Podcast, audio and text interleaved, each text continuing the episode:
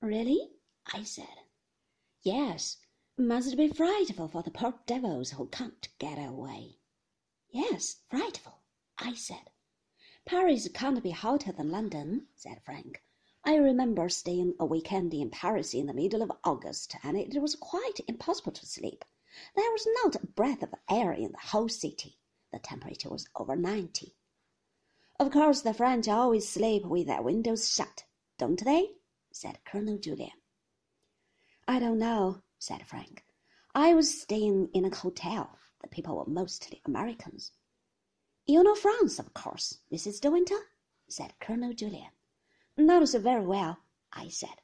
Oh, I had the idea you had lived many years out there. No, I said.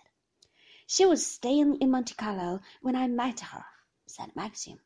You don't call that France, do you?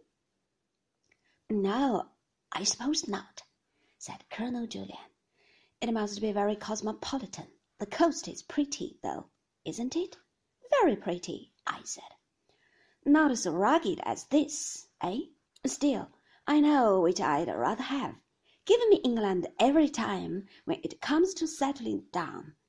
You know where you are over here. I dare say the French feel that about France, said Maxim. Oh, no doubt, said Colonel Julyan. We went on eating a while in silence. Frith stood behind my chair. We were all thinking of one thing, but because of Frith, we had to keep up our little performance.